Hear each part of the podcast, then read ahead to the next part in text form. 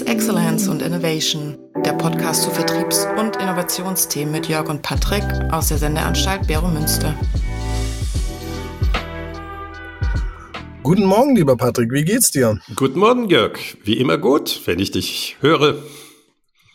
Das kann ich nur wieder bestätigen. Ich hatte ja die letzte Folge mit Nikola Lehmann über das Thema Marktpotenzial muss sagen, ich vermisse dich dann doch immer so ein bisschen und vor allem, Nicola hat so einen Wein äh, vorgestellt, der ist schon auch lecker. Ne? Das ist so, der geht so in die Merlot-Richtung, aber das ist so gar nicht meins. Also wir müssen auch mal irgendwie gucken, dass wir die Leute nach Weinkriterien auswählen. Ähm, nicht, dass da der Podcast, äh, ist ja eine Sache, dass der Podcast inhaltlich sehr gut ist, aber wenn dann der Wein nicht wirklich höchsten Ansprüchen genügt, Spaß beiseite.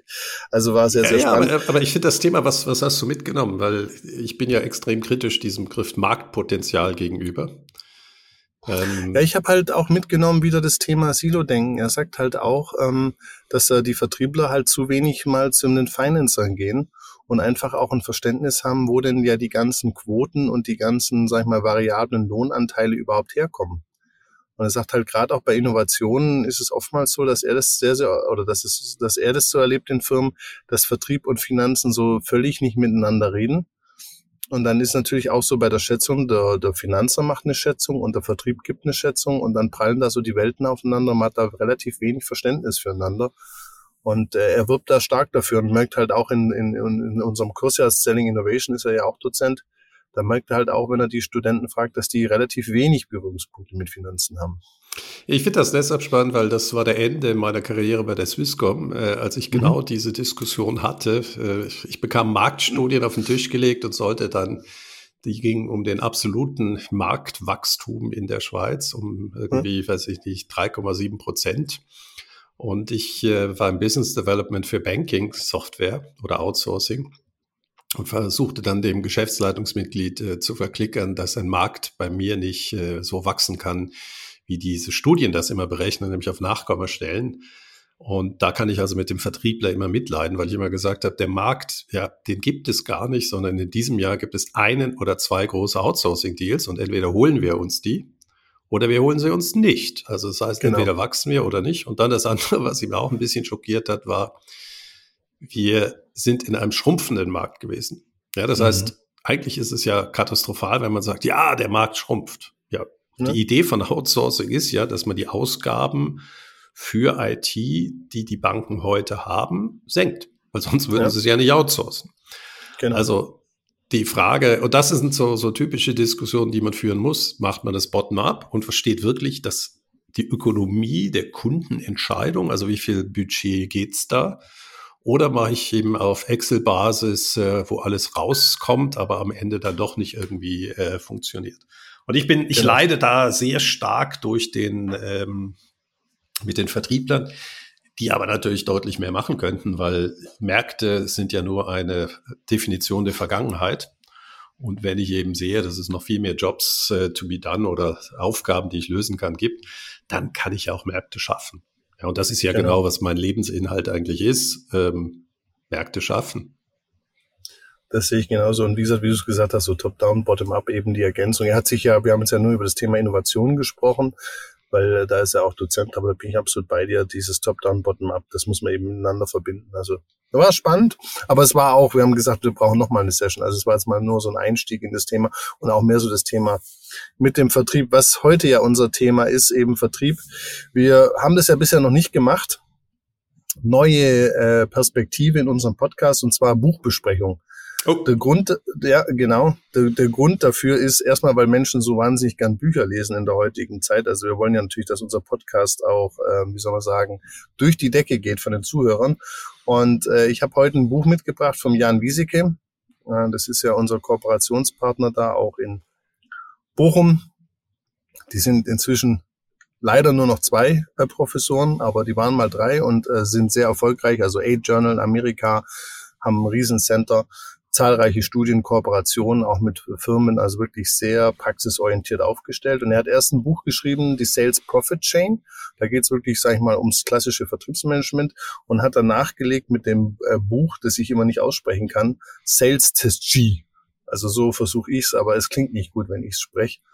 Und ich wollte es einfach mal mit dir besprechen, weil ich finde, Jan Wieseke äh, ich bin ja der Freund des systematischen Vertriebs und des strategischen Vertriebs und des, sage ich mal, auch ähm, größer oder über den Tellerrand schauen und nicht nur einfach so hinstellen und die fünf Weisheiten des Vertriebs raushauen. Und da ist Jan Wieseke für mich wirklich ein absolutes Vorbild, auch wie die über Jahre das aufgebaut haben und wirklich da sich nicht irgendwie Abkürzungen und so sich feiern lassen, sondern wirklich immer wieder Studien jedes Jahr äh, auch ausgezeichnet sind, beste Dozenten in Deutschland, also auf vielen Ebenen wirklich Höchstleistung bieten. Und jetzt sind die zwei Bücher draus und eben das neueste Buch ist gerade relativ frisch, glaube drei, vier Monate auf dem Markt. Und das würde ich gerne mit dir heute besprechen wollen. Sehr gut. Ich würde natürlich jetzt nach dieser Einführung, dass es Top, Top, Top Leute sind, where's the beef? Also sprich, was ist da zwischen den Deckeln? Genau. Also das Buch äh, fängt ja damit an, ähm, mit einer Thematik, die wir ja auch schon besprochen haben, Blue Ocean. Es gibt ja Red und Blue Ocean, dann haben wir über White Space gesprochen. Also so dieses, die Ausgangspunkt ist ja immer in, in diesen Büchern so ein bisschen, es gibt Bereiche, wo, das haben wir ja gerade vorhin auch beim Thema Marktpotenzial angesprochen oder du, ich kann mich halt irgendwo in Bereichen prügeln oder einen Wettbewerb begeben, wo es weh tut, oder ich kann irgendwo hingehen, wo es schöner ist. Und er nennt es Death Valley Märkte und Green Hill Märkte. Also das ist ja, ich finde es auch ein bisschen arg naturbezogen, aber es ist plakativ. ja, es ist genauso plakativ wie Blue Ocean und Red äh, Ocean. Genau. Ja. genau. Also man muss scheinbar immer äh, so Kontrapunkte liefern, damit die Menschheit nicht zu komplexe Dinge erlebt. Genau. Und er sagt halt auch so, es gibt halt diese Death Valley Märkte, das hast du ja angesprochen, kann ja zum Beispiel sein, da ist kein Wachstum mehr, du bist sogar rückgängig, äh, die Anzahl ähm, der Kompet äh, Wettbewerber steigt. Heute hast du ja vielleicht gelesen, wie Sana Atupri bei den Krankenkassen fusionieren, aber nicht so richtig. Also hast ja dann auch die. Ach, herrlich. Ja, genau. Ich, ich finde das deshalb so schön, wenn du sagst, ein Markt, der nicht wächst, äh, sollte man rausgehen. Ich bin natürlich immer einer, der sagt, ja, es hängt doch vom Geschäftsmodell ab. Also ja. Man kann sehr viel Geld verdienen, wenn man ein Geschäftsmodell für schrumpfende Märkte findet und die konsolidiert. Ja. Genau. Aber natürlich vollkommen erwartet, dass man am Ende sich selber abstellt. Ja. Aber bis dahin, solange wirklich ein Bedarf existiert, wie zum Beispiel für den beleghaften Zahlungsverkehr, äh, ja, kann man richtig gut verdienen, weil alle Wettbewerber wollen hier raus. Also das äh, ist ja eben dieses Schwarz oder Weiß äh, ist für mich immer recht schwierig. Für mich ist entscheidend die richtige Strategie oder nicht. Ja, oder auch in Optionen eben zu denken. Also du kannst ja wahrscheinlich, wir haben ja auch schon diskutiert, einfach von heute auf morgen eine Firma umzustellen und zu sagen, hey, wir sind jetzt hier, jetzt gehen wir morgen dahin. Das ist ja auch ein längerer Prozess. Also das sehe ich genauso wie du, dass es da sicher parallel für gibt. Und jetzt in diesem Green Hill, da sagt, da gibt's halt zwei Sachen und das hat mich auch ein bisschen verleitet. Ich weiß nicht, ob du dich noch erinnerst, in unserer Podcast-Session habe ich gesagt, so bei IoT, das ist eine riesen Herausforderung, vor allem für den Vertrieb. Da hast du dann reingehauen und gemeint, nein, was, nur für den Vertrieb? Das ist ja auch fürs Produktmanagement. Aber er sagt da zwei Sachen und, und die möchte ich kurz auch nochmal vorstellen. Er sagt einmal, er sieht halt eine Gefahr, die Orientierung zu verlieren. Also er sagt halt, es gibt so viele Geschäftsmodelloptionen, das sagst du ja auch. Also die erste Herausforderung, um in so einen Green Hill zu kommen, ist erstmal, wo finde ich das, verzettel ich mich nicht, verliere ich mich nicht. Vollkommene Zustimmung, überhaupt wissen, wer ich bin, das Geschäftsmodell niederschreiben und sagen, ähm, was ist wirklich mein Kern.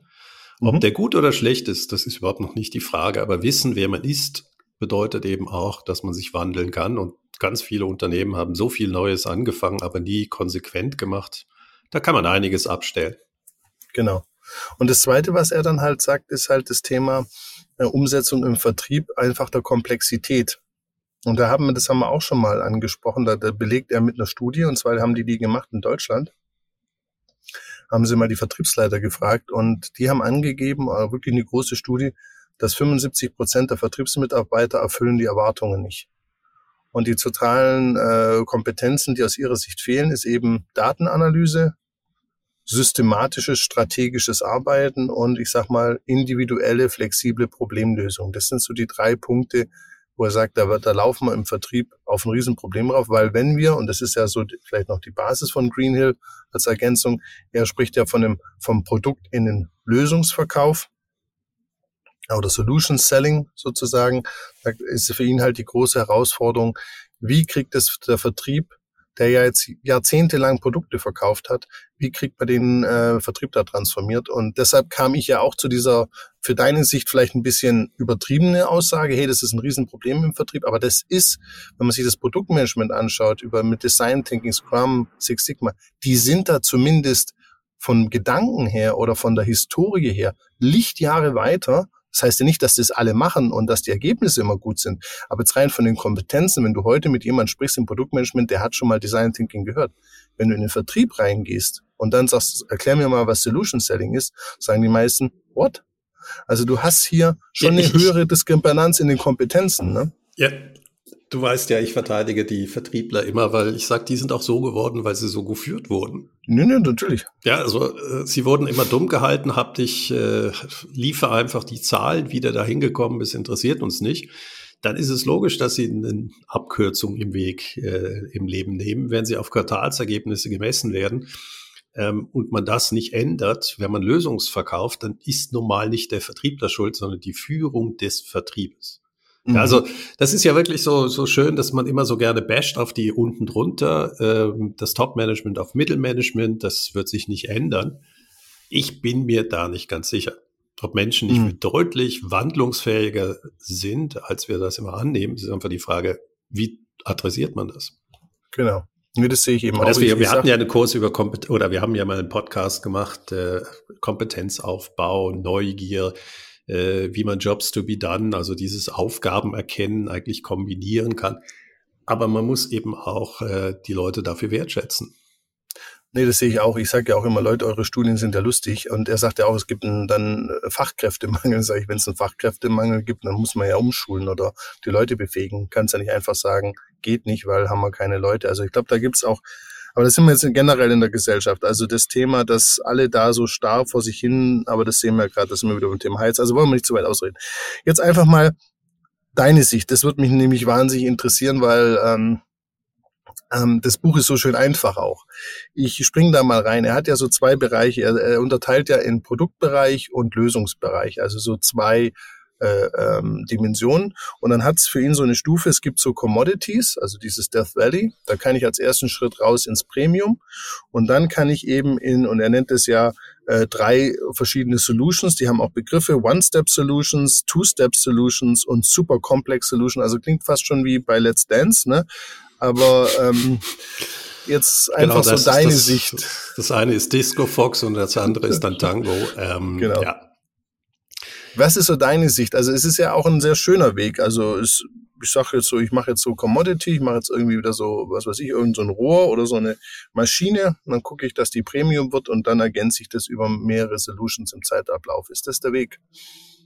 Das ist natürlich wieder eine interne Sicht. Ähm, man, man überlegt sich, wie man mehr machen kann. Und ich sage mhm. natürlich, wie findet man das Richtige?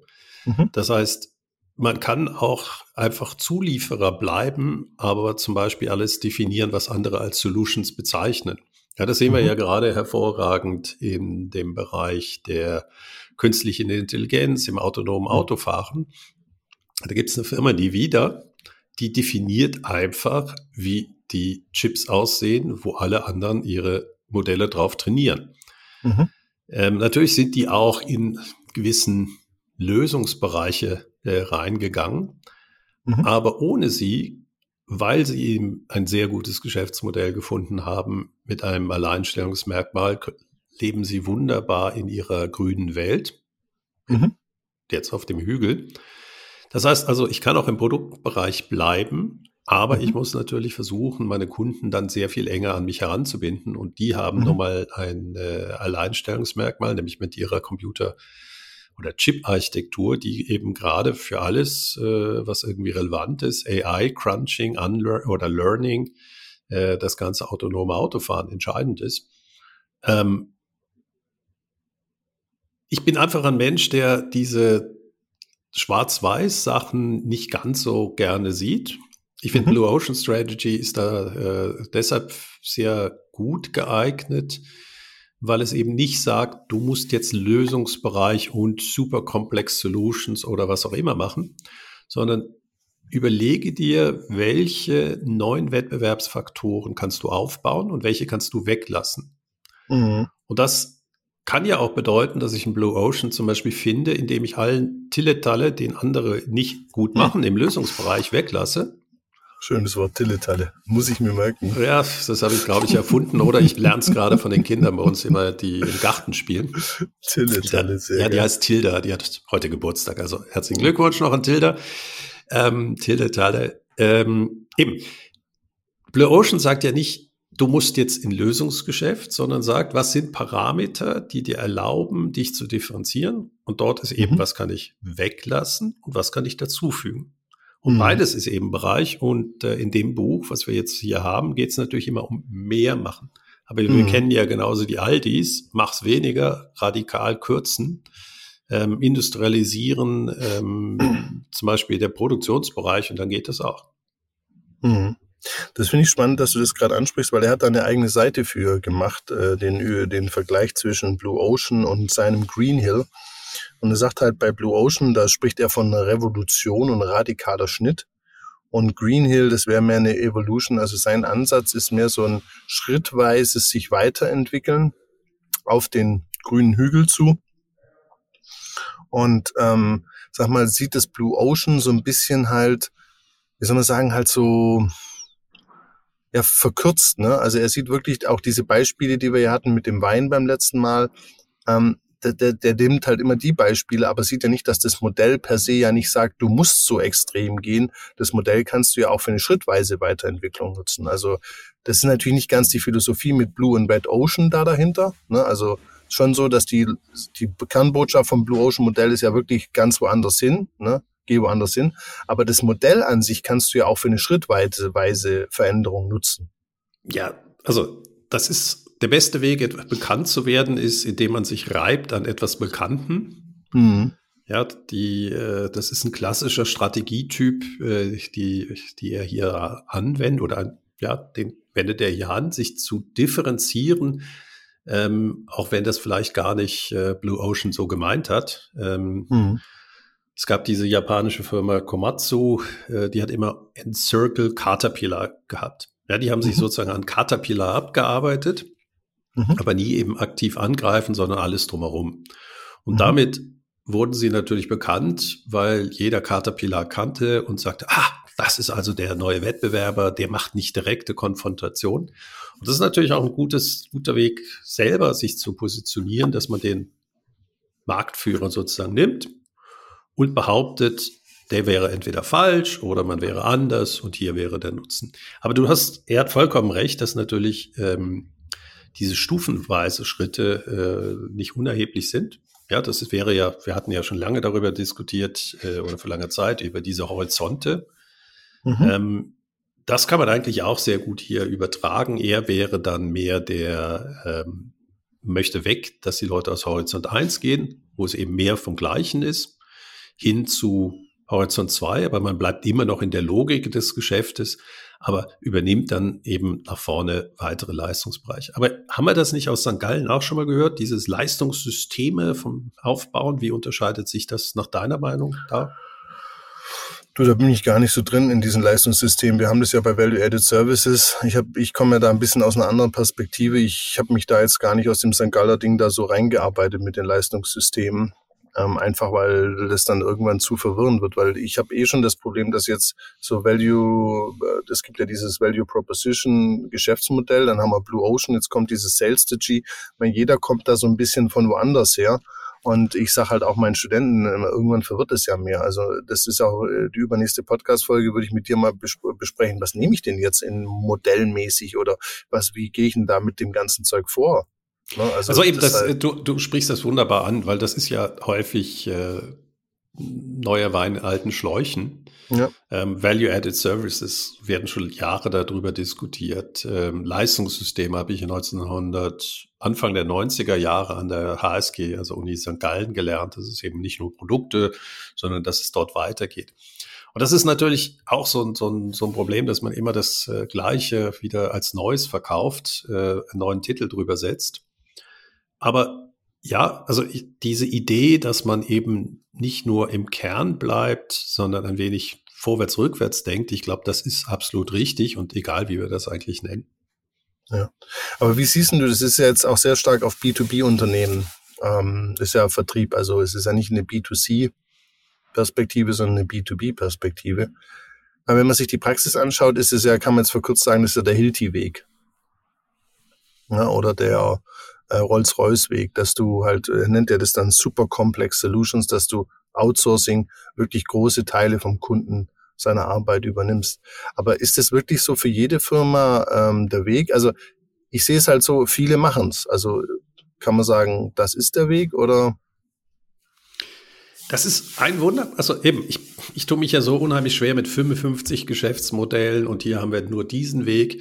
Ja, die Welt ist komplexer, aber wir überfordern, wie du gerade auch gesagt hast, die Menschen. Ja, das ist der Grund, ja. warum Leute sich so schwer tun und immer diese äh, einfachen Lösungen haben wollen. Ich mache das mhm. wie, ich mache das wie. Ähm, es macht komplett Sinn, ähm, dass man tiefer in den bestehenden Kunden drin ist, wenn man eine gute Position hat. Aber das muss man dann auch können.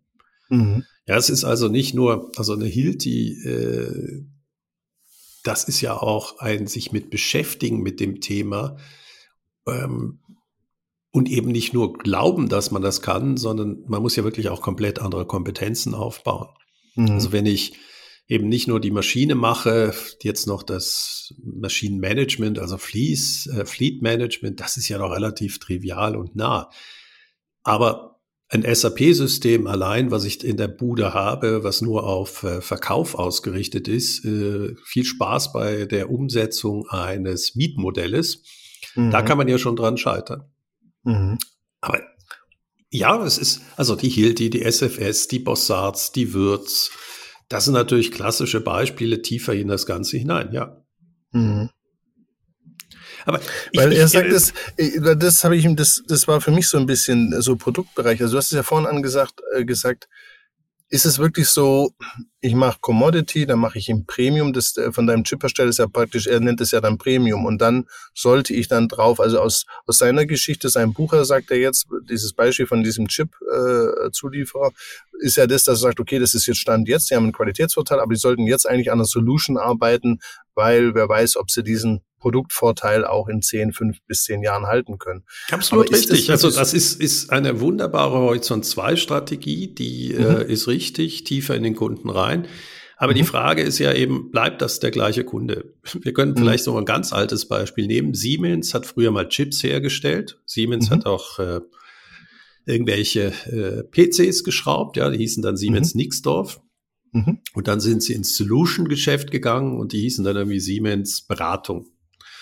Und Siemens war der, die Firma, die zum Beispiel irgendwelche Sozialversicherungsanstalten damals mit Hard- und Software gemeinsam bedient hat.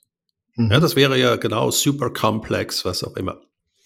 Das Problem war einfach, dass die technologische Entwicklung im Chip-Bereich so viel schneller ist als das, was, als das Solution-Geschäft. Und die Siemens ist einfach daran gescheitert, dass sie ganz tolle Kunden hatte. Also ihr merkt schon allein, wie ich das ausspreche, ob das wirklich tolle Kunden sind. Das waren nämlich große Verwaltungen, die ja überhaupt nicht schnell sind. Mhm. Ja, das heißt, das Verstehen dieser zutiefst langweiligen, aber hochrelevanten Prozesse, das war die Kernkompetenz. Und in der gleichen Organisation sollen sie dann auch noch Top-Notch-Leute, alle mit PhDs, also Doctors in Festkörperphysik haben, die dann Chips entwickeln. Ja, und da merkt man, nicht alles passt ökonomisch zusammen. Mhm. Die Entwicklungsgeschwindigkeit und auch wie führe ich ein Team ähm, von Leuten, die, äh, die eben so Chip-Architekten sind, das ist einfach Welten, das passt nicht in eine Firma hinein. Mhm. Und das war eben, was genau passierte. Dann kam, dann gab es diese Aufsplittung plötzlich. Ja, Siemens hatte wahrscheinlich auch Betriebssysteme geschrieben. Mhm. Dann gab es die Intels, dann gab es die Kollegen von Microsoft, die plötzlich Windows hatten und dann hat man darauf programmiert und so weiter und so fort. Das heißt, plötzlich zersplitterte diese Branche. Und das ist eben der Unterschied zwischen Horizont 1 und 2. Da bleibt alles gleich, ja. Und 90, wir sagen das ja auch, 90 Prozent der Zeit kannst du dich einfach mit 1 und 2 beschäftigen. Aber die Disruption ist ja genau dann nicht, wenn eine Technologie kommt, die schwierig ist, sondern wenn dein heutiges Kundensegment einfach nicht mehr die Zukunft ist. Und das mhm. war ja genau, was bei Siemens passiert ist. Also mhm. die, die, der Markt für Verwaltungssoftware, also so öffentliche Verwaltungssoftware, der ist immer noch groß. Du möchtest den Verkauf deiner Innovation verbessern? Melde dich an zu unserem CAS Selling Innovation an der HWZ.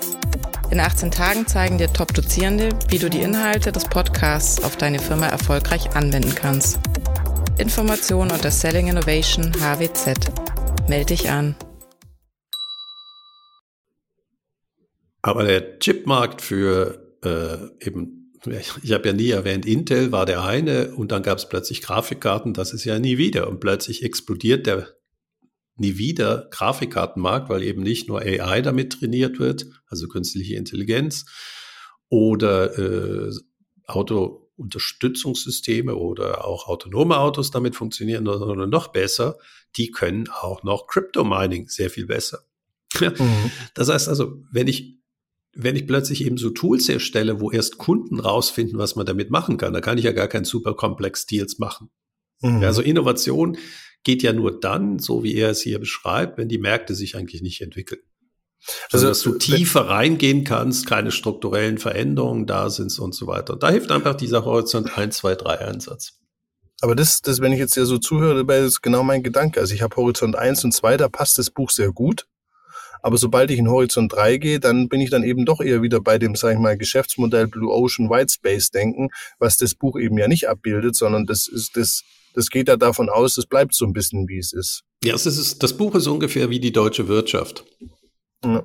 Super in der Optimierung, aber, und auch wenn Hidden Champion seinen Markt gefunden hat. Aber wenn es um Strukturveränderungen geht, ist es eben genau Bleibt das ein bisschen auf der Strecke. Genau. Ja, es ist nicht als Kritik, weil ich meine, wir, wir machen nun mal hauptsächlich äh, immer das Gleiche. Mhm. Aber wir haben nun mal ein paar Themen, die wir damit nicht angehen können.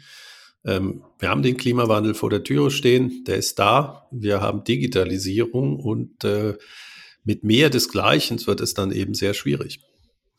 Das ist der eine Punkt. Für mich muss ich ganz ehrlich sagen, ich habe das ich, zufällig habe ich gerade ein Beratungsprojekt bei einem Kunden und der hat es nicht so verstanden, dass, weil die, die machen schon ein bisschen Service und ich habe ihm immer gesagt, du, dein Geschäftsmodell stinkt, du musst da weiter in dem Servicing, du kannst da nicht aufhören. Ne? Und das ist so ein bisschen das, was so ein Lagmann 1995 schon, ich habe das ja mal angesprochen, mit so Anspruchsinflation, man muss da was draufsetzen. Was ich sehr toll an dem Buch finde, ist dieses wirklich systematische, den Leuten zu sagen, Leute, es geht nicht drum, ihr macht ganz viel eurer Zeit im Produkt und macht jetzt ein bisschen Service dabei, sondern ihr müsst eigentlich auch den Servicebereich wie den Produktbereich genauso professionalisieren und da auch eine Strategie reinbauen. Das gefällt mir eigentlich von diesen Stufen her sehr, sehr schön. Das habe ich so noch nirgendwo anders gelesen. Also da bin ich natürlich ein Riesenfan davon, weil ich be ja. benutze ja bewusst auch das Wort äh, Produkt für Dienstleistungen. Ja. Weil wir müssen endlich verstehen, dass Services wie ein Produkt zu führen sind. Genau. Mit Standardkomponenten, äh, eben mit der entsprechenden IT-Unterstützung, der Weiterentwicklung. Also das ist natürlich ein Absurdum zu glauben, dass, äh, und da ist das Buch natürlich hochspannend, dass man ähm, Services einfach ad hoc macht. Ja, und das ist für jeden Service brauchst du einen Produktmanager oder Service Manager und das gibt ja heute wunderbar. Deswegen bin ich ja vom Wording, aber da merkt er auch, wie wir die Leute eigentlich überfordern. Die sind ja schon froh, wenn sie Produkt und Dienstleistung unterscheiden. Und dann sagen sie immer, Dienstleistung wird immer von Menschen gemacht. Da sage ich, nee, Dienstleistung kann auch von einem äh, äh, Softwareagenten gemacht werden. Der Mensch kauft eine Lösung für ein Problem und ich mhm. nenne das Angebot. Mhm. Und ob das jetzt physische Komponenten hat, Softwarekomponenten, eine menschliche Interaktion, wenn ich dann mal einen Menschen brauche. Das muss man sehr systematisch eben erarbeiten. Aber deine Welt in Ehren, ne? meine Realität ist auch gerade bei meinen Studenten, die viele erkennen jetzt Value-Added Service als ein Thema bei ihren Abschlussarbeiten. Und es wäre ja naheliegend zu sagen, komm, ich gehe mal zum Produktmanagement und schau mir an, wie ist denn der Prozess bei unserem Produktmanagement und übertrage den auf die Value-Added Services. Aber was die machen, die nehmen jetzt dein Modell oder ein anderes oder von mir und machen so wirklich ad hoc dann irgendwelche Kreativ-Sessions, wo sie so auf ein, zwei tolle Ideen kommen. Also das ist, das ist eben nicht dieser Trans, also dieses Zusammenhängende, was du und wir beide ja auch immer unterschreiben würden, das ist genau das, was in der Praxis nicht, sondern der, der Produkt, das ist ein Bereich, das ist organisiert, das sind Leute, die machen das systematisch. Und wenn es in den Servicebereich geht, wird das mehr so eine Kumbaya, my Lord, äh, äh, äh, Ad-Hoc-Aktion und wenn ich dann immer sage, Leute, so könnt ihr das nicht machen, gucken die mich immer mit großen Augen an und sagen, ja, aber so machen wir das schon seit zehn Jahren. Dann sage ich, ja, aber es muss doch wie beim Produkt viel systematischer funktionieren. Ne? Ich meine, du sprichst mir natürlich extrem aus dem Herzen, ähm, dass es diese Systematik und eben auch dieses vernetzte Denken braucht. Aber denk dran, wir hatten ja auch schon mal die, äh, die Entlöhnungssysteme erwähnt. Wir erziehen ja Leute darin in ihrem Gärtchen denken. Mhm. Und man wird ja immer komisch angeguckt, wenn man mal in, über den Zaun guckt und sagt, könnten wir nicht mal. Mhm. Und die Karriere macht man eben am einfachsten, indem man einfach ein bisschen evolutionär optimiert. Ja. Und der andere ist eben immer Stress. Mhm. Ja, weil er ja plötzlich die wunderbare, äh, heimelige äh, Welt, wo man einfach x Prozent pro Jahr besser wird, aufbricht. Mhm. Und das finde ich so schade, weil, oder ich finde es eigentlich spannend, dass der Fachkräftemangel ja vielleicht uns endlich mal die Idee gibt, wie könnten wir etwas systematischer machen. Mhm. Was habe ich heute gelesen? Zwei Stunden am Tag verbringt der Assistenzarzt mit Dokumentation. Mhm. Hallo? Mindestens. Wir, wir, haben, oder, wir haben einen Fachkräftemangel, sowohl auf der Pflege als auch auf der ärztlichen Seite. Und was machen wir? Dokumentation. Mhm. Und wenn wahrscheinlich, wenn man die anguckt, kriegt man nur einen Schreikrampf. Mhm. Wie unproduktiv das ist. Der Grund ist relativ einfach. Die IT-Abteilung hat die Kosten, die, die früher bei Ihnen in, oder die Administrativabteilung haben ihre Kosten gesenkt, indem sie einfach den produktiven Leuten das rübergedeutet haben. Genau.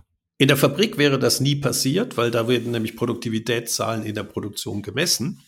Der Arzt muss einfach länger arbeiten. Ja. Das kenne ich aus der Familiengeschichte heraus und auch, äh, wie sehr das mühsam ist. Und im Schluss äh, leidet natürlich der Patient. Aber es ist wie im Verkauf, hat man ja auch die Zahlen. Äh, 15 bis 20 Prozent geht an den äh, Kunden und, und ein großer Teil geht auf Reise und der andere Teil ist dann die Administration. Ne? also, ich äh, also eben, du, du sprichst ja diese Punkte an. Wenn wir Fachkräftemangel haben, müssen wir die Leute nicht länger arbeiten lassen, irgendwo importieren, sondern uns überlegen. Und jetzt ist genau diese, dieses Paradox drin. Wir müssen Zeit investieren, damit wir in der Zukunft weniger arbeiten. Mhm. Und ja, da wird man erstmal unproduktiver. Genau. Also ich habe jetzt selber wieder einen Blogartikel geschrieben und im Moment bringe ich mir ChatGPT bei, wie das funktioniert und Midjourney und habe gestern einen Blogartikel innerhalb von einer Stunde inklusive Bilder geschrieben zum Thema, warum, und das passt eigentlich hier sehr gut rein, warum Agile Methoden im Projektmanagement die langfristige Strategie behindern. Mhm. Weil wir so kurzfristig orientiert sind, immer machen, was der heutige Kunde will, aber keine Struktur haben, eben, wir bauen noch ein Feature dazu, noch und noch. Das ist ja genau, was er auch hier versucht, systematisch eben äh, anzugreifen, dass man das eben auch systematisch macht und eben das größere Ziel nicht äh, vernachlässigt. Und ganz viele äh, Scrum-Projekte leiden darunter, dass sie sich nur selber optimieren, aber die Langfriststrategie verhindern. Ja, hm. Ich habe den Prompt geschrieben, der hat mich ungefähr fünf Minuten gekostet. Äh, ich habe es in ChatGPT reingehackt, dann habe ich das ChatGPT noch gefragt, sagt mir noch fünf Beispiele.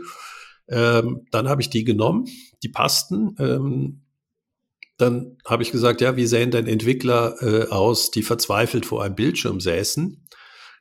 Das habe ich in Midjourney reingehauen. Ja, und so ist mein Blogartikel in einer Stunde und für mich ist es natürlich grandios, weil ihr merkt ja, ich bin ja voll mit Ideen, aber habe nicht immer die Zeit, sie umzusetzen. Deswegen bin ich ja immer so gerne hier. ähm, und kann jetzt sozusagen einen Teil von diesen Ideen, die ich hier habe, schreibe ich nieder, hau die in einen Prompt rein. Und natürlich ist das, ja, ist das jetzt Fusch oder nicht? Der Artikel ist wirklich tiefst, zutiefst die Idee, die ich in den Prompt reingeschrieben habe, so umgesetzt worden. Und ich frage mich, ich meine, wie irrelevant ist mein Blogartikel? Okay, die lesen irgendwie 5000 Leute oder 10.000 Leute über die, die Jahreszeiten. Aber wie wäre es denn mal, wenn man Ärztinnen und Ärzte oder Pflegerinnen und Pfleger damit unterstützen könnte? Mit, ja. Absolut, mit vorgefertigten Dingen und so. Also nee, nicht vorgefertigt. Das Faszinierende ist, du kannst sagen, Frau äh, Lieschen Müller äh, hat heute fünfmal äh, den Stuhlgang gehabt. Ähm, und du sagst einfach Diagnose XY, schreib Brief oder packe das bitte in die Krankenakte unter die, also die, die Werte, dass sie schon automatisch die Blutwerte eingelesen werden und du mhm. guckst dir nur an, wenn es Ausreißer gibt. Meine Güte, das ist jetzt wirklich nicht Rocket Science. Nee, aber das, da, da wird im Gesundheitszentrum der Datenschützer und äh, die anderen 500 Ver Verantwortlichen der Verhinderung äh, in, an die Gurgel springen und die erklären, warum das alles nicht geht. Also da habe ich keine Hoffnung, dass das in absehbarer Zeit in unserem Kontinent passiert. Jetzt gehen wir nochmal weiter. Also übrigens wollte ich nochmal sagen, ne, Erkenntnis ist der erste Schritt der Besserung. Ja. Gut. Und ähm, jetzt in seinem Buch, er hat dann nachher so sechs Punkte, Mitarbeiterkompetenzen, Vertriebsvergütung, Führung, Lead-Management, Strukturen und Verkaufsmethoden. Also das, was wir auch schon in unserem Podcast zum Teil besprochen haben. Und er bringt dann an, was jetzt alles passieren muss, dass eben dieses Solution-Geschäft äh, funktioniert. Und du hast es ja vorhin schon mal angesprochen, das ist ja echt nicht trivial. Also wenn, ich, wenn du diese Seiten, das ist, also ich finde es schon mutig, solche Seiten zu bringen. Ich muss auch sagen, ist fast der kleinere Teil vom Buch. Ne? Was, äh, was eigentlich die größere Herausforderung ist, ist ja die Umsetzung. Und äh, da wird das Buch ein bisschen dünn. Kann ich aber auch verstehen. Äh, das ist. Kenne ich, habe ich auch bei meinem, war auch die Kritik an meinem Buch, ja. Kenn ich. Genau, also das, wer, wer mein Buch geschrieben hat, weiß, äh, die Idee ist das eine, aber die Umsetzung ist das andere. Also da habe ich riesen Respekt vor, dass er, dass er das überhaupt gemacht hat. Aber wenn man sich das mal anschaut, meine, das sind sechs Dimensionen, das alles zu transformieren, um dahin zu kommen. Ich habe das so durchgelesen und gedacht, so, oh mein Gott, ähm, wie, wie kriege ich das jetzt hin? Also ist das wirklich realistisch oder muss man dann halt nennst sagen. Nennst du nochmal die sechs, bitte? Also er geht jetzt, ich glaube, das sind auch nicht alle, aber er hat mal so ein paar Sachen, da kann ich auch mitgehen. Also er unterscheidet zum Beispiel Mitarbeiterkompetenzen. Also in, in seinen drei Solution-Stufen, die er dann da drauf hat, hat er unterschiedliche Mitarbeiterkompetenzen. Ja, aber da habe ich ja eigentlich, müsste ich ja ein Mitarbeiterentwicklungsprogramm schon haben. Genau. Ähm, da muss ich mir überlegen, einfach äh, schicke ich die in der Zukunft in einen SAP-Kurs, äh, was absurd ist, oder baue ich ein SAP, was äh, mit der Oberfläche was selbst bedienbar ist und nutze die Zeit, die dann frei wird, eben für neue Kompetenzen. Also ist ja machbar. Ich muss natürlich nur wissen, was ich unterrichte oder was nee, ich versuche absolut. zu vermitteln. Was haben wir noch? Genau. Führung, das ist ja klar. Also ich muss anders führen, dass die Leute da hinkommen. Ja, aber wie wir wissen, da kommt ja das Thema Kultur. Ist, wir können ja nicht auf Art drücken, dass B passiert. Ähm, ja, das äh, akzeptieren Manager, die über Jahre in der Optimierung Six Sigma waren, eben Slack, also Zeiten der, der, des Umdenkens, der Unproduktivität, ja.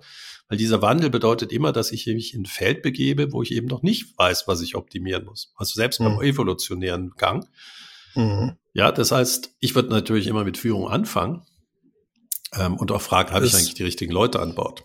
Das jetzt nicht im Sinne von Peter, sondern wirklich im Sinne von Peter-Prinzip, habe ich die so lange hochbefördert, bis sie dann eben äh, ja.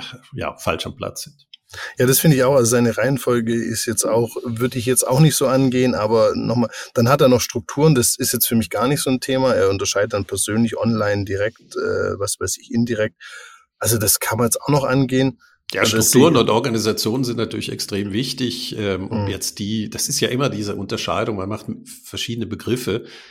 Aber eben das Thema, wenn ich Solution mache, wie arbeitet äh, mein Vertrieb und die Online-Seite und der In- äh, oder der Inbound-Sales zusammen, wenn die früher alle getrennt geführt wurden und da muss ich nun mal meine Strukturen auch überlegen, wie kann ich eine einheitliche Sicht auf den Kunden haben, wie kann ich einen Case, den der Vertriebler aufnimmt, im Inbound äh, Sales Office äh, reinkommt, wie kann mhm. ich das abarbeiten? Ja, wenn ich Gärtchendenken weiter behalte, ich finde Strukturen extrem wichtig. Ja, äh, komme ich gleich dazu. Finde ich Hatten eben wir da nicht, nicht so. auch einen Podcast mal dazu? Ja, äh, finde ich eben nicht. Also ich finde eben die, also auch studientechnisch bewiesen, also man kann über alles reden, Strukturen finde ich eben nicht so. Und ich bringe jetzt mal den letzten, dass wir das abschließen. Ich nehme die zusammen. Das ist die Vergütung, das ist das Lead Management und Verkaufsmethoden. Das hängt ja zusammen. Also äh, Operation, wenn man so will. Ne? Also Incentive, wie mache ich mein Lead-Management und äh, welche Verkaufsmethoden nutze ich da. Und da bin ich absolut auch bei ihm. Das sind, das sind wichtige Punkte.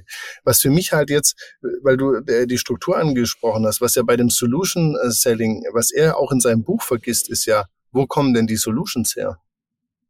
Ja, das ein, ein wunderbarer und nicht nur, wo kommen sie her, sondern äh, habe ich wie da. Wie werden sie geführt, oder? Genau, wie werden sie weiterentwickelt, wie werden sie geführt? Ähm, ja. Äh, ja, da sind wir wieder, wir brauchen auch eben, wir, also du, du sprichst immer so positiv über das Produktmanagement. Die wenigsten Firmen haben ein sauberes Produktmanagement. Mhm. Ja, was äh, eben auch wirklich die strategische Produktentwicklung hat.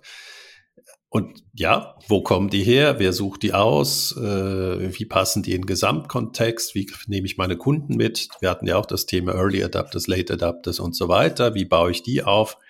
Ja, das ist äh, hochspannend, weil nur, nur irgendwo auf dem Papier machen äh, reicht nicht, sondern je mehr Nachfrage ist, desto produktiver müssen die werden und so weiter. Das ist auch wieder Frage, wie, wie führe ich das und wie entwickle ich das? Ja. Aber das meine ich halt auch äh, bei meinen Studenten. Also du merkst auch hier, der, der im, aus dem Vertrieb heraus, er, behandelt praktisch den strategischen Teil, wie man dahin kommt, also das Handwerkliche, wie komme ich zu so einer Idee, sage ich mal, oder wie screen ich das? Und dann, was muss der Vertrieb machen? Aber wie das Ding dann als Prozess übers Jahr geführt wird, wann ich ja vielleicht auch mal so ein Solution-Modell abschalte oder wann ich aufs zweite gehe, also wie ich das Ganze koordiniere, das fehlt komplett in dem Buch. Und das ist immer wieder das, was ich halt erlebe, diese Prozessperspektive, weil er sagt ja, ich will, möchte hier Strategy und Sales verbinden, aber eigentlich, und er schreibt auch am Anfang viel, dass es viele Bücher gibt, aber genau da, wo eigentlich die Lücke ist, die organisationale Verknüpfung mit, sag ich mal, Marketing, Produktmanagement, whatever, genau da ist das Buch, gibt's keine Seite zu. Also das fand ich jetzt auch noch sehr, sehr spannend beim Durchlesen, wo ich gedacht habe, das wäre eigentlich das erste Kapitel, was ich geschrieben hätte. Wie, wie manage ich denn das? Weil das ist ja ein evolutionärer Weg, den kann ich ja viel besser managen, als wenn ich jetzt sage, ich mache Blue Ocean, was völlig Radikales da habe ich ja die Frage, gründe ich eine Firma, mache ich eine Abteilung, da kommen ja auch so Sachen. Aber wenn ich so evolutionär hochgehe, dann kann ich das ja viel genauer steuern. Da gibt es ja Optionen, dass ich sage zum Beispiel, ich stelle einen Mitarbeiter ab, ich mache das im Vertrieb, ich mache ein Team mit dem Produktmanagement. Also da, da hätte ich Seiten schreiben drüber, was es für Optionen gibt. Das hat mich wirklich sehr überrascht. Ich, ich, kann das aber auch nachvollziehen, ähm, weil es doch höchst individuell dann teilweise ist. Aber was ich gerade von dir gehört habe, Prozessdenken ist für mich in dem Fall sehr wichtig. Also nicht Prozesse ja. nur, wie sieht mein Vertriebsprozess aus, sondern wie mache ich eigentlich einen Weiterentwicklungsprozess, wie führe ich den überhaupt? Und deswegen sind ja auch Design Thinking zum Beispiel so erfolgreich gewesen. Die machen das auf der Ideenarbeit. Ähm, wir haben ganze Bereiche, die sich mit Organisationsentwicklung beschäftigen, was ja eigentlich auch ein äh, Weiterentwickeln ist. Wir haben Strategieentwicklung, das heißt, diese prozessuale Betrachtung empfinde ich als extrem wichtig. Ja, das mhm. war auch mein größter äh, äh, oder was ich am meisten gelernt habe. Bin ja mit der Business Model Canvas gekommen, aber der dynamische Aspekt, der ist natürlich genauso wichtig. Wie baue ich die Kompetenzen auf? Wie mache ich das? Aber das ja. ist dann eben auch die individuelle ähm, Anwendung. Und da kann man natürlich immer lernen, weil die haben es andere gemacht, aber dann sucht man sich das raus, äh, was passt. Aber eben allein, dass man dynamisch denken muss, also immer im Weiterentwicklungszyklus, dass man nie fertig ist, dass man nie Ziel erreicht hat. Das ist natürlich erstmal schockierend, ja, weil man das Gefühl hat, oh, ich bin nie fertig. Ja, aber das Leben ist, ist ja auch ein Prozess. Leider nicht immer äh, nach oben. Wir sterben alle. Ja, aber das finde ich halt extrem wichtig. Also das geht mir wirklich flöten. Also und das äh, also ich kann es auch dann nur bedingt nachvollziehen. Ich bin ja nicht so aus dem Produktmanagement heraus, aber ich sehe doch in jeder Firma, dass Produkte weiterentwickelt werden. Warum sollen Solutions nicht weiterentwickelt werden? Also warum sollten Hilti Strategien oder auch Geschäftsmodelle nicht weiterentwickelt werden? Ja, ja, Solution genau. ist ja ein Teil von deinem Angebotsportfolio, genau. damit du deine Value Proposition weiterentwickeln kannst und genau. so weiter und so fort. Also das, und das, wie gesagt, in dem Buch, wir beide, denke ich, haben das so im Kopf. Also für mich ist das auch klar, wenn ich da als, auch als Berater, wenn ich die Projekte äh, mit denen organisiere und dann das Thema anspreche, Change Management, wie, wie organisieren wir denn das? Wie steuert ihr denn das? Mit, macht ihr ein Gremium? Macht ihr einmal einfach ein, ein Intranet-Report? Da gucken mich alle mit großen Augen an und sagen, ja, wie? Sag ich ja, ihr müsst es ja auch steuern. Also das, das fehlt und das ist auch in diesem Buch. Also, und vor allem, wenn so jemand wie Jan Wieseke, dem ich wirklich attestiert, dass er hochschlau ist und Giga-Erfahrung hat, wenn das auch in diesem Buch fehlt, dann, dann sieht man einfach, dass das auch so eine Kultur des, das, das immer so als, ja, das ist halt so gegeben da ist, ne? Und gar nicht so dieses aus der Praxis heraus zu sehen. Das ist ja meistens, woran es ja scheitert. Klar ist es individuell, da bin ich bei dir. Aber wenn ich da halt daneben lang dann wird's halt nix. Also die Leute glauben immer, die kreative Idee ist es, die einen weiterbringt, auch beim Geschäftsmodell. Für mich ist es vielmehr auch, dass ich das so organisiere, dass die kreative Idee, weil ich so oft probiere, mit einfachen Mitteln halt dann irgendwann auch kam, kommt. Also ich bin halt immer ein Freund von, man kann Erfolg erzwingen. Und nicht von, ich, ich habe irgendjemand wie Elon Musk, der halt kreative Ideen hat und wenn ich den nicht habe, bin ich eigentlich verloren. Das ist halt so mein Ansatz. Also da stimme ich, also Elon Musk ist jetzt nicht derjenige, der die erste Idee des Elektroautos hatte. Also äh, schon, das Faszinierende, der Marktanteil von Elektroautos um 1900 war deutlich höher als vom Verbrenner. Okay. Ja, das ist so, weil ja. äh, das, der Verbrenner hat, eben müssen wir nicht drüber reden. Also das, die, die Produktidee war ja da, aber das unternehmerische Handeln, nämlich diese Idee dann in ein Geschäftsmodell zu transferieren, das weiterzuentwickeln, das ist natürlich die unternehmerische Aufgabe und eben ja. nicht die Idee, sondern der dynamische Aspekt, wo fange ich an, was, was habe ich heute und deswegen ist es natürlich dieser evolutionäre Ansatz. Ähm, ich gucke mir an, was kann ich, wo muss ich mich weiterentwickeln, da helfen ja auch die Punkte, die er erwähnt hat. Da, da hilft das schon, aber ja, es ist immer ein Entwicklungsprozess. Ja, das Leben ist eine mhm. Entwicklung. Und genau. ähm, man muss nicht immer das Ziel schon kennen, aber die Richtung. Genau. Und halt auch systematisch besser werden. Und zum Beispiel für mich ist immer dieses, es ist ja, es nimmt Sapu, Sapus oder Amazon, einfach mal PowerPoints abzuschaffen und dass man jedem Meeting halt vorher mal kurz liest, bevor man dann das Meeting macht. Das sind ja die Sachen, die dann am Schluss systematisch Erfolg bringen. Und nicht nur, dass der Jeff Bezos einmal eine gute Idee hatte, Bücher zu verkaufen, sondern der hat eine Firma aufgebaut, die sich konstant in Frage stellt und immer höher, immer schneller. Das ist ja die, die, die Mechanismen ins, in der Firma sind ja das. Oder Seppus mit ihrer äh, keine Telefonskripte, nur aufs Telefon setzen, keine digitalen Kanäle nutzen. Das sind ja interne Entscheidungen und nicht irgendwie, dass man gesagt hat, man baut den besten Webshop für Schuhe. Ne? Also ich finde das jetzt deshalb so schön, äh, was du gerade mit dem Telefon erwähnt hast. Ich frage immer meine Studenten im Kurs Nachhaltige Startups in der HSG, ne? was war das größte Learning, als ihr euer Geschäftsidee umgesetzt habt? Und alle sagen, ja. das Telefon benutzen. Und du denkst so, okay, ihr habt es gerade begriffen, nämlich geht um Menschen motivieren, ja. etwas zu machen. Genau. Und dann kommen wir natürlich auf die Frage, wie, wie, wie schaffen sie das und eben nicht aufgeben. Und das ist auch prozessual äh, gedacht. Ja, also eine E-Mail, die geht eben verloren. Wie kriege ich einen Menschen motiviert, in zwei Wochen was Großes mit mir zu machen? Ähm, ja, das ist dann wieder eigentlich, was der Vertrieb kann. Und diese Fähigkeiten sollten wir eben auch anderen vermitteln. Aber ja, telefonieren anstatt E-Mail genau. schreiben, nach, nachfragen. Genau. Und jetzt ein letzter Punkt von meiner Seite zu dem Buch ist, das hat er ganz am Anfang, aber das fand ich so schön, also als Abschluss auch heute. Was er sagt, was ganz wichtig ist, wenn man in dieses Solution-Geschäft rein will, ist, dass man versteht, dass der Vertrieb eigentlich eine Art Marktsensor wird. Das sage ich nicht nur bei, ich sage das generell, also ich bin da nicht bei ihm, dass man zwingend, also auch bei einem Commodity-Geschäft oder Premium-Geschäft oder auch wenn man radikal innoviert, bin ich, also ich finde einfach generell, das ist ein Marktsensor, der Vertrieb. Und ich hatte es ja auch mit dem Michele Savino von, von der Swisscom, der sagt halt auch bei diesem Co-Creation-Selling, das Wichtigste ist halt, dass der Vertrieb der Sensor ist. Wenn der Vertrieb das nicht gut vorbereitet, diese Workshop, und nicht die richtigen Daten reinspielt, dann sind die halt im Business Development relativ schnell am Ende, weil Sie können nicht bei jedem Kunden mitgehen und Sie können sich nicht so reinarbeiten bei jedem Workshop. Und er sagt halt auch, am Anfang hatte er wirklich Angstschweiß bei den ersten, weil er musste sich als Business Developer in die individuellen Kunden reinarbeiten, die er ja aber gar nicht kannte. Und inzwischen haben sie es so geschafft, dass halt eben die Sales-Leute so gut mit Informationen und Daten kommen, dass er auch beruhigt vor einem, vor so einem Co-Creation-Workshop äh, in, in, in, äh, einschläft. Ne? Also ich kann das auch nur unterschreiben, dass der Vertrieb viel mehr nach innen reinbringen muss. Ähm, dass ich nur auf den Sales abhängig bin, einen Kunden zu verstehen äh, als Business Developer, da würde ich einfach sagen, ja, der Sales hat eine Horizont 1 Aufgabe und die sollte er verstehen. Aber mhm. auf dieser strategischen Ebene setzen wir ja häufig gar nicht den Vertrieb dafür ein. Deswegen mhm. haben wir ja auch hoffentlich im Key Account Management auch noch auf einer höheren strategischen Ebene vielleicht ein ähm, weil wir müssen den Kunden ja auf verschiedenen Ebenen verstehen. Das heißt, äh, der Vertrieb kann das heutige Geschäft, er kann vielleicht Lücken sehen, dann habe ich häufig ja noch Relationship. Äh, in der Banking-IT ist es einfach, der CEO redet mit dem CEO.